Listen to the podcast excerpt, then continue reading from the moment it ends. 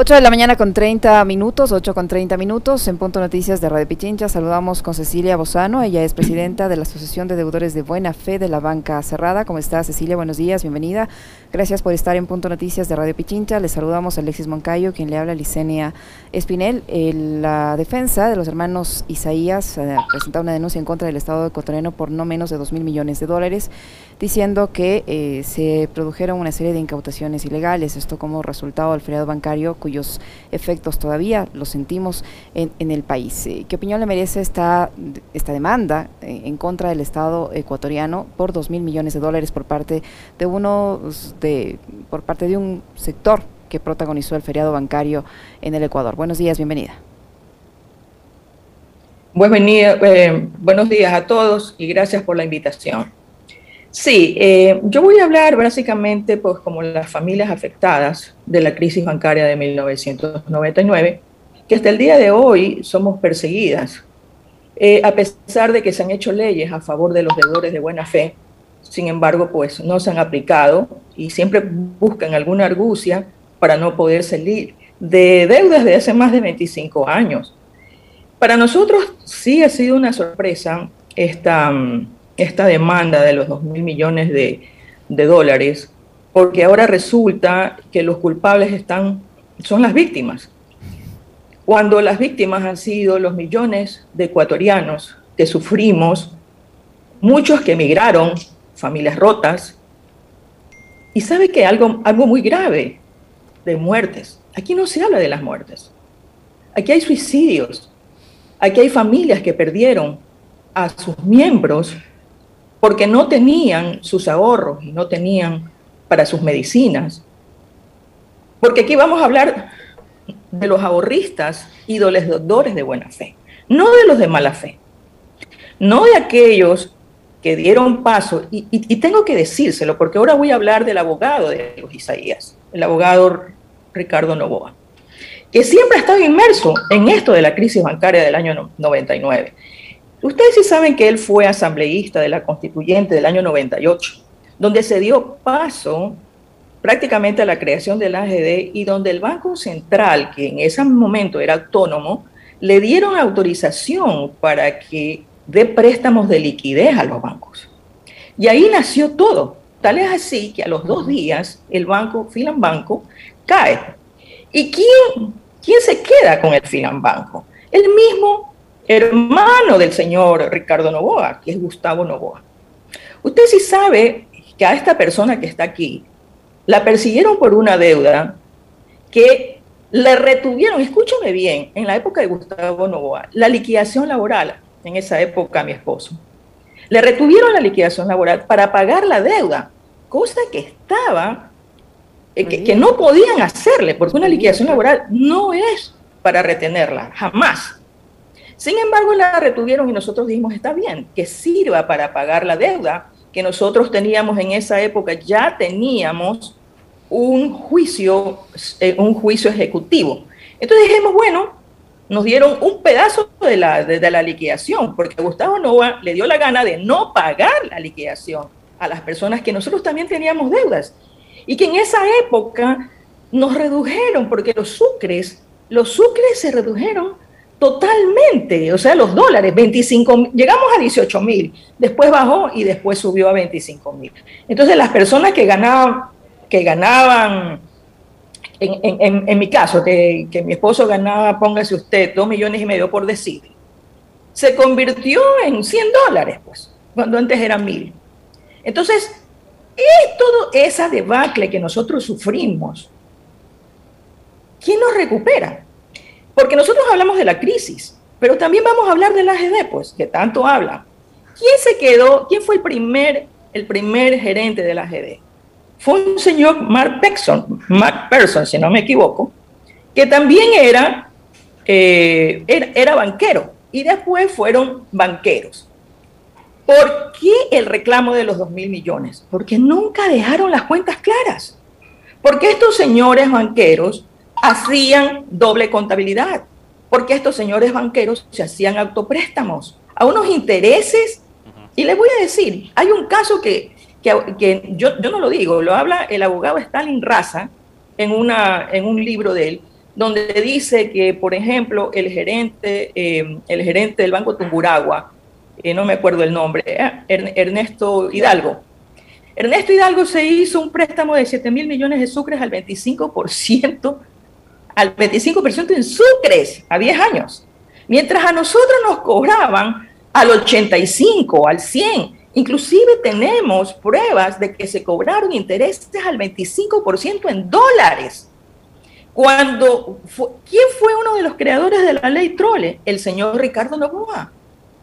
Entonces, estos señores que todos los días salen a hablar de corrupción, que son honestos, que son eh, no tienen calidad moral ni ética.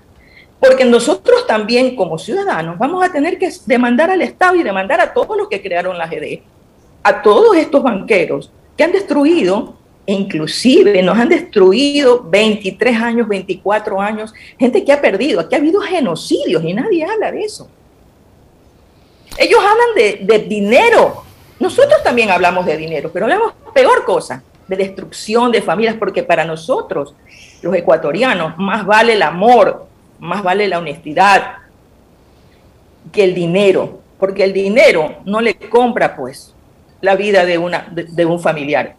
Hubiera querido, y quiero a ustedes que le inviten al señor Giovanni Brito, donde su madre fue estafada por el Filambanco. Y todo un condominio de 19 pisos en la época de Gustavo Novoa.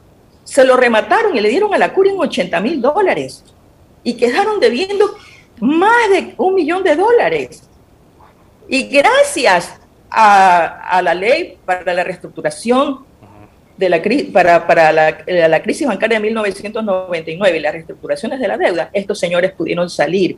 ¿Y sabe qué? Ellos tienen aún, este señor tiene un hermano que se suicidó porque fueron atrás de todo. Y no fue en la época de Correa. Ahora, en la AGD ha sido una, un, un nido de ratas. Créame, que no solamente los señores están diciendo que están reclamando el puerto, a mucha gente se le han feriado los bienes, bienes desaparecidos.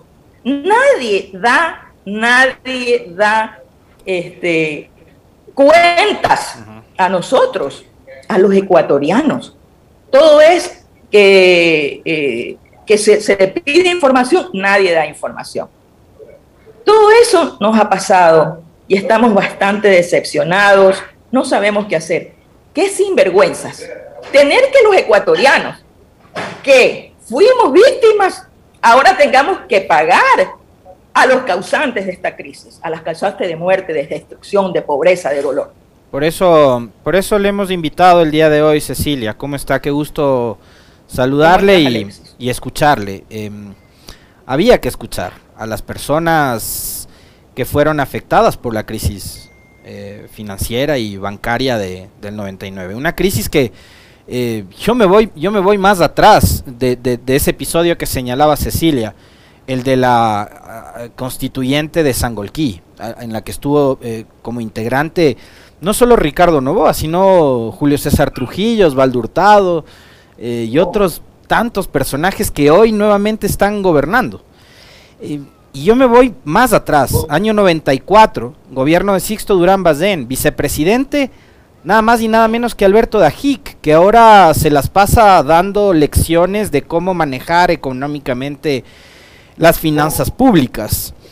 En el gobierno de Durán Bazén, a quien hace pocos días, pocas semanas, le levantaron un monumento acá en la ciudad de Quito, lo cual no está mal, porque el hombre fue alcalde de esta ciudad, fue presidente de la República, pero creo que tampoco hay que olvidarnos de estos pasajes de la historia. En su gobierno, en el gobierno de Sixto Durán Bazén y de Alberto Dajic, ahora dado de analista económico, se dio lugar a la aprobación de la ley de instituciones financieras, que permitió liberalizar las tasas de interés para que los banqueros se hagan los préstamos que mencionaba Cecilia y permitió la libre circulación de capitales y el aumento de los créditos vinculados. Créditos que, como yo les decía el día de ayer, les permitió a los señores Isaías prestarse ellos mismos plata del filambanco, de los cuentahorristas del filambanco, para levantar eh, fábricas gigantescas, las más modernas de este país, como la de la famosa Biela, que años después o meses después terminó quebrando, ¿no? Entonces, eh, estas cosas se originaron en el gobierno de, Sixto Durán Bazén y bueno, después lo que conocemos también sigue siendo parte de la historia, pero por eso era tan importante escuchar eh, versiones de, de, los ciudadanos que terminaron siendo afectados y que hoy, yo sí coincido con lo que decía Cecilia, van a terminar siendo ellos quienes paguen este, los saldos pendientes de una crisis que finalmente no termina de cerrarse, ¿no, Cecilia? Porque ustedes, por ejemplo, han estado trabajando permanentemente para que se aprueben leyes que vayan en beneficio de los deudores de buena fe, eh, pero prosperaron finalmente, han obtenido beneficios, la asamblea les ha escuchado, esas leyes que dieron lugar en la asamblea, eh, en las asambleas anteriores, ¿a ustedes les han beneficiado o no? A ver, nosotros no solamente hemos sido víctimas de, los banqueros, de los gerentes, sino también hasta ahora de los señores que manejan Resicop, que es ahorita la final que tienen las deudas de la banca cerrada, porque nosotros hemos sido pues un botín de, para muchos que han pasado por ahí para beneficiarse, abogados, a, abogados, a gerentes que se han hecho, que se han hecho muy ricos y, nosotros seguimos siendo las víctimas.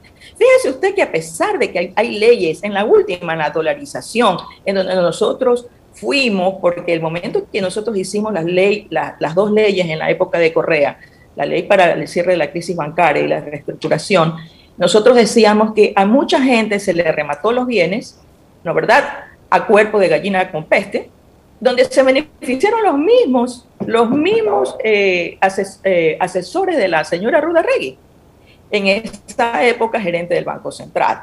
Y que hasta ahora la fiscalía no da paso, no da paso a lo que se le robaron a la familia Charlet, el, señor, el señor eh, Chiriboga, porque la verdad es que sí hemos sido víctimas de toda esta gente.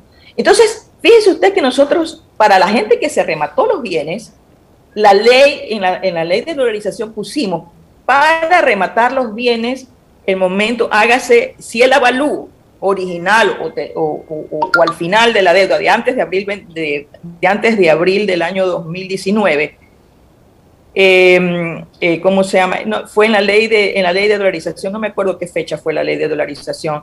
Eh, se da paso y se cancela la deuda, ni siquiera contestan ni siquiera contestan y a la gente le siguen cobrando las deudas, le siguen eh, eh, retirando la plata. No podemos tener hasta ahora, estas personas no pueden tener una cuenta, no pueden tener una segunda oportunidad a pasar a pesar de que has tenido 25 años. No, no somos pues los señores Isaías, que nos fuimos con los miles de millones a seguir gozando y a seguir siendo millonarios en los Estados Unidos. Porque ellos sí tienen para pagar abogados, como el señor Ricardo Nova, a quien yo una vez lo cogí y le escribí en el email cuando dijo que nosotros estábamos inmersos en que, los, en que se nos han violado los derechos porque no teníamos derecho a la defensa. Pero nunca nos contentó. ¿Por qué? Porque nosotros no valemos ese dinero, porque no tenemos abogados que nos defienda, que nos defienda y verdaderamente también demandemos al Estado. ¿Por qué? Porque, y voy a decir, en la época de Novoa, de Gustavo Novoa, porque yo tengo que decir en qué épocas, porque aquí se habla de los 10 años de Correa. No, señores, Aquí se tiene que hablar, como dices Alexis, desde el año 94. Y ojo, si tú estudias la historia de la banca, anteriormente ya hubo una ley donde se permitió a los banqueros también darse autopréstamos y también quebraron. No solamente en el año 99, fue en años anteriores. Y si tú vas desde la primera creación de la banca, en, al primero, que creo que fue del Banco de Luzurraga, ya siempre ellos quebraron y siempre el Estado ha sido, los ecuatorianos hemos tenido que pagar esas quiebras. Esto no es del año 99, esto es de siempre y esto tienen que saber los jóvenes, porque lo que está pasando ahora, eso ha pasado en el año 99. A nosotros, toda una generación, no, no, no pudimos trabajar, no pudimos emprender, se nos robaron los 25 mejores años de nuestra vida. Nuestros hijos sufrieron, en mi caso, venir a querer cogerse mi casa cuando hasta el día de hoy nadie sabe qué pasó con la plata que, se, que, nos, que nos confiscaron para pagar la deuda. Nadie, nadie responde. ¿Y cuándo fue, Alexis? En el año del 2000. En el año 2000. Así nos han tratado No es que nosotros, hasta los abogados se han vendido, los abogados, muchos abogados se han quedado con nuestros bienes. Nadie nos da razón y nosotros sí, como deudores de Buenafé, reclamamos que esto del AGD ya se cierre, porque lo único que hace este reciclo es es vender, es, seguir cobrando abogados, hacerse... Eh, y, te cuento que desgraciadamente yo no puedo decir porque no tengo, no tengo pruebas, ¿no verdad? Pero créeme que es un nido de ratas. Y yo estoy queriendo hablar con el nuevo gerente, estoy hablando con que queriendo hablar con el nuevo, el nuevo gerente de la de, de Coactiva y ni siquiera me dan paso. ¿Para qué? Para poder aplicar las leyes que se han hecho a favor, exacto en la época de Lenin. Cecilia, no dieron paso a un artículo para que salga, espera un ratito, para que salga la suegra del señor Juan Sebastián Roldán. Porque así nos han tratado también, se han aprovechado de nuestra lucha para que personas a dedo salgan de las deudas. Cecilia, en su caso y en el caso de su familia, eh, teniendo esa deuda con, con, la banca que quebró en el 99, eh, ¿usted ha podido hacer préstamos, ha podido invertir, tener la posibilidad de montar un emprendimiento, etcétera, o, estuvo todo este tiempo en central de riesgos, impedida de sacar préstamos? No, no, yo ahora me dedico, créame que yo ya parezco abogada porque he tenido que trabajar con abogados para poder eh, seguir con esta lucha y ahora yo asesoro a las personas y yo siempre les digo, tienen que defenderse. Tienen que defenderse porque lo peor es cuando no se defienden. Y nosotros, yo estoy aquí para ayudarlos, para ayudarlos. Cecilia Bozano ayuda. Claro que con esa asesoría uno sabe, porque ahora, ojo, ahora está, está otra vez la banca, la banca manejando la política. Y eso es gravísimo. Precisamente por eso, Cecilia, usted dice que la banca está manejando la política y, lamentablemente eh, el país está funcionando de esa manera. Con ese antecedente, ¿qué expectativa tiene usted de, la evolución de este proceso, de esta demanda que han presentado en contra del Estado ecuatoriano, tomando en cuenta que quien preside el país es una persona que se dedica al negocio de la banca? Pero por supuesto, pues los señores Isaías saben cuándo hacerlo y cómo hacerlo. Pues. No, no, dice que Ricardo Novoa está en el CIADI también como miembro, eh, representando al Ecuador. Entonces ellos son juez y parte ahorita, pues. Es que así se ha manejado. Mire, a todo el mundo hablan de corrupción, de corrupción, de corrupción. Pero ¿quiénes son los verdaderos corruptos de cuello blanco? Las que se hacen inclusive leyes.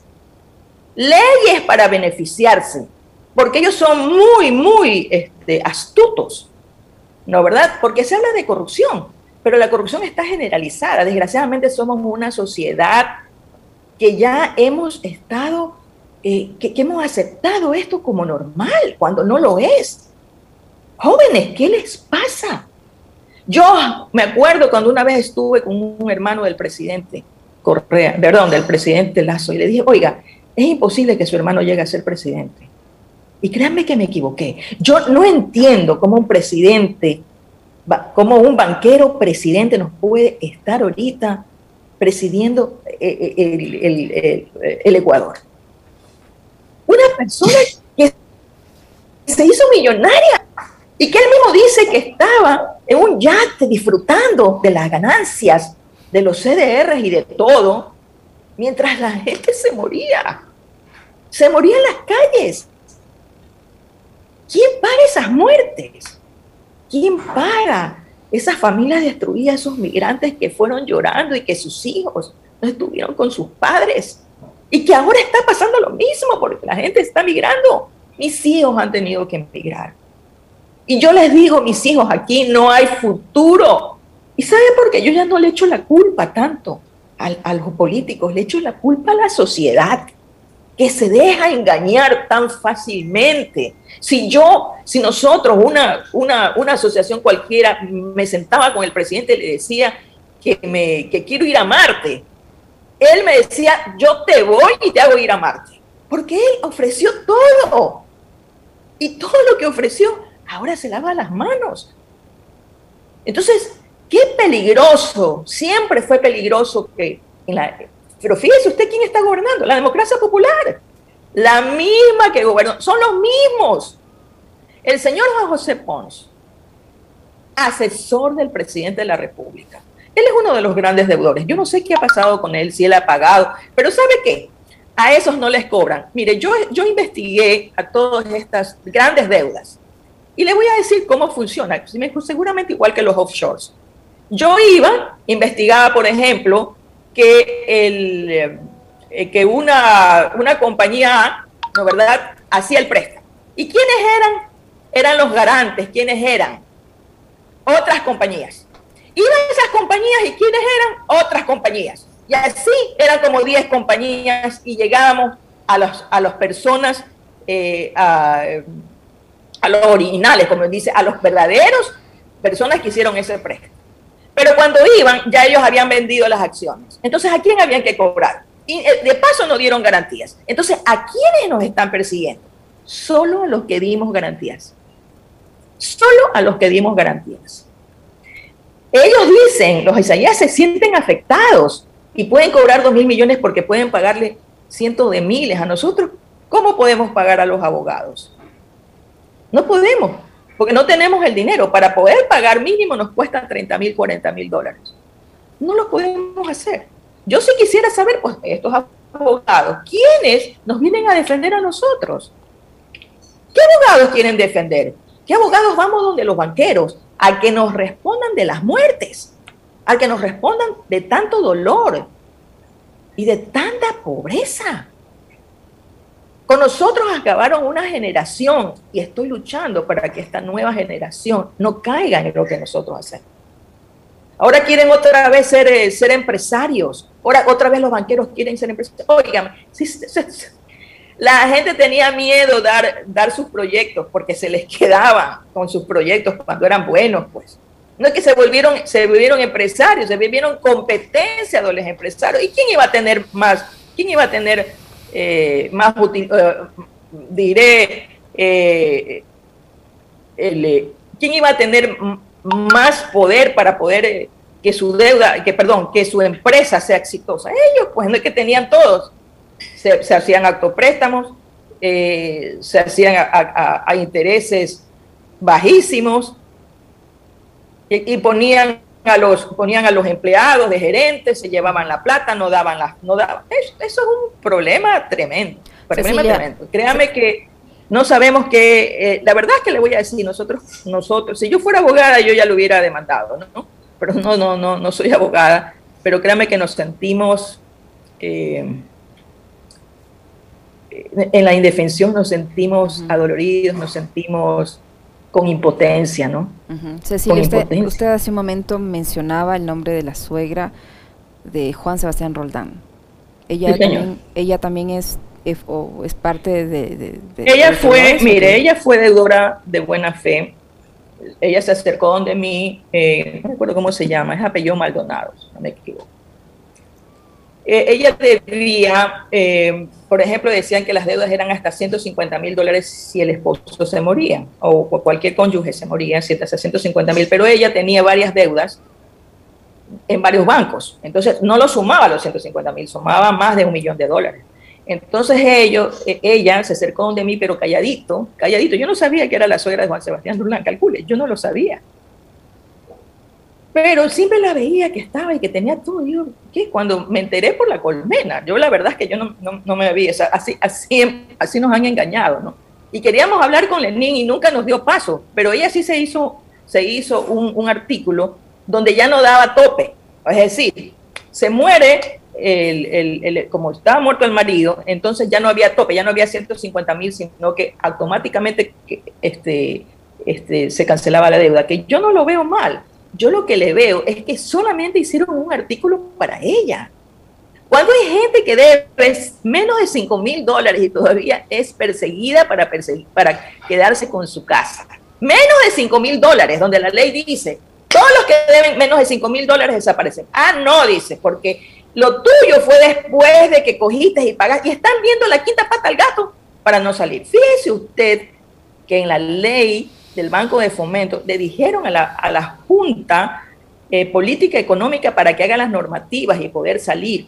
En mi caso, sí se llegó al original en Sucres, y se dividió para 25 mil. En otros casos no, porque los señores del Banco Central hacen lo que les da la gana, porque los señores de Recicó, o sea, nuestra vida está en manos de funcionarios sin corazón que lo único que van allá es enriquecerse.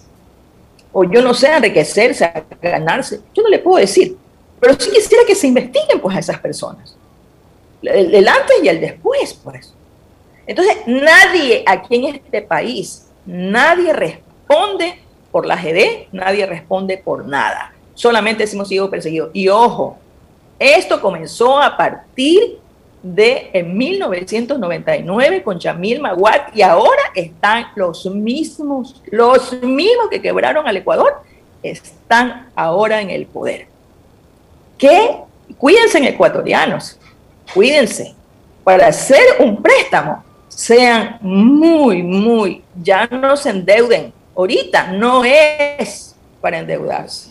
Créame, porque si no, mire, fíjese usted que yo tengo personas que quieren ir a pagar a los bancos, a los bancos, y los bancos no les aceptan. ¿Por qué? Digo, porque ya usted, ¿usted cuánto debe? Póngase, 30 mil. ¿Cuánto le vale su casa? 130 mil. No, no les corresponde. ¿Por qué? Porque ellos prefieren cogerse los bienes. ¿Qué pasó con, con, el año 99 con el señor Lazo? Que tanto se cree que, que, que, que no tuvo nada que ver. Se sabe que él tenía multibienes VG. Multibienes VG ¿Qué pasó con Multibienes? Todas amigas mías habían dado ya pagado más de la mitad de la casa. Y tuvieron que entregar la casa. Pregúntenle si le dieron el vuelto. No, se quedaron la y larán.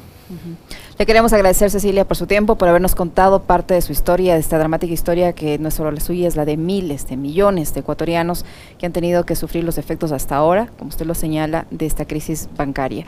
Le agradecemos a Cecilia Bozano, presidenta una de la asociación. Sí, dígame. Quiero hacer una acotación y quiero mandarle, mandarle al señor Lazo. Oiga, señor Lazo, usted es el presidente de la República.